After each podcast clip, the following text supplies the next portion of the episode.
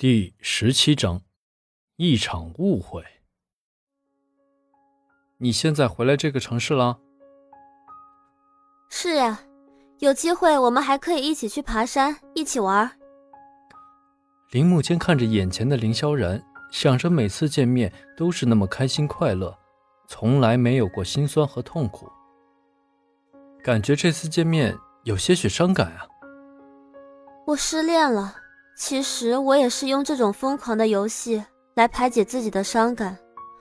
我男朋友和我分手了，是他先提出的分手。他和你提出分手，是他没有眼光。但是你知道吗？我很爱他的，我们在一起有好几年了，从高中的时候就认识了。为什么感情都这么不靠谱呢？现在什么靠谱啊？什么都有可能是假的，那自己开心呢，就是最重要了。你知道吗？那个女人是他的网友。我去四川的几个月里面，他居然因为一个网友而跟我分手。你听说过一句话吗？情义千金不敌胸脯四两肉。现在的男人很少有靠得住的。啊看着身边三三两两的情侣。哪几个是可以永久的呢？也许转瞬间就分道扬镳了。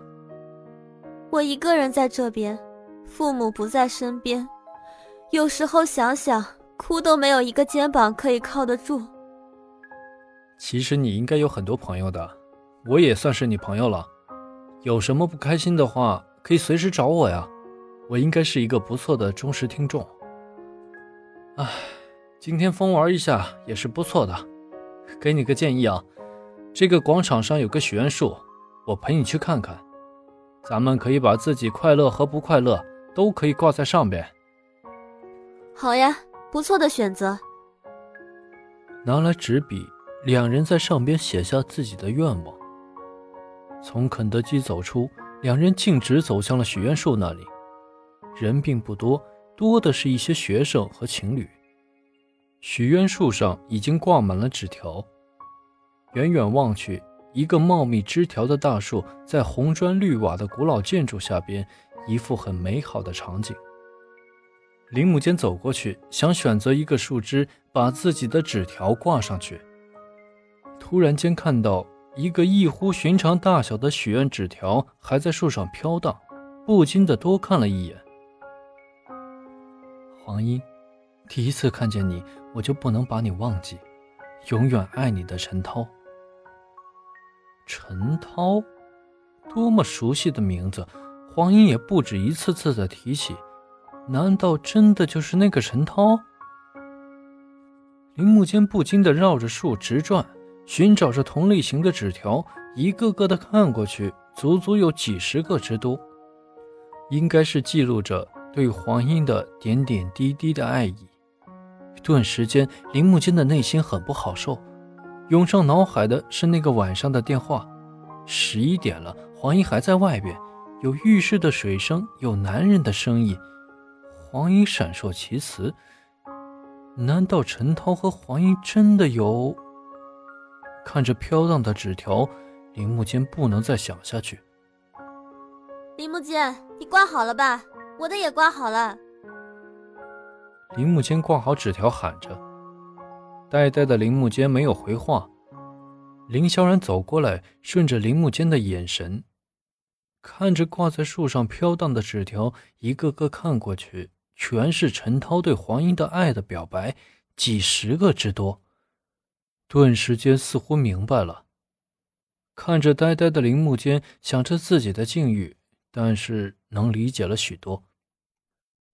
林萧然给了林木间一个安慰的拥抱。你们既然结婚了，信任是第一位的。我相信嫂子，也相信你可以处理好。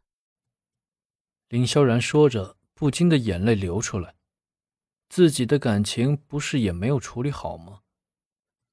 再次看着林木间的时候，豁达面对，他相信他们都会处理好的。两个人一起离开了许愿树，很开心的一天。也许刚才是想多了。黄英能被人喜欢，也许正说明自己的眼光不错。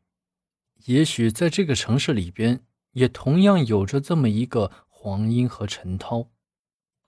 听着林萧然的话，突然感觉他要比自己坚强。一起走出广场，直到分手。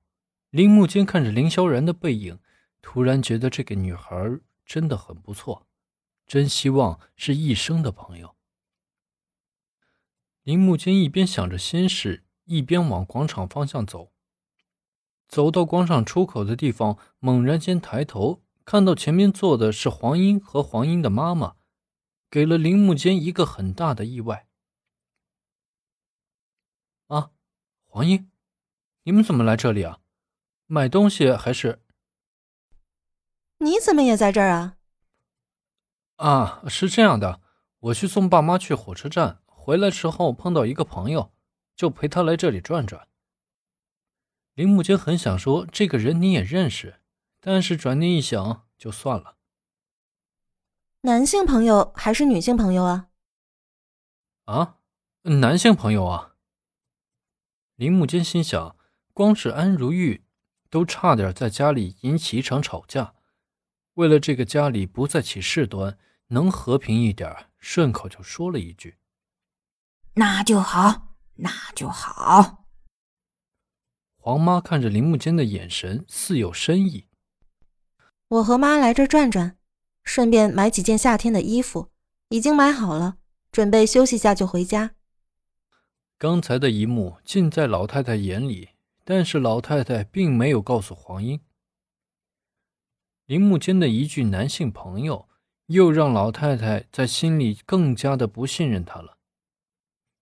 他们一起坐车回家，在几十分钟的路途中，三人基本无话，更加显得沉闷。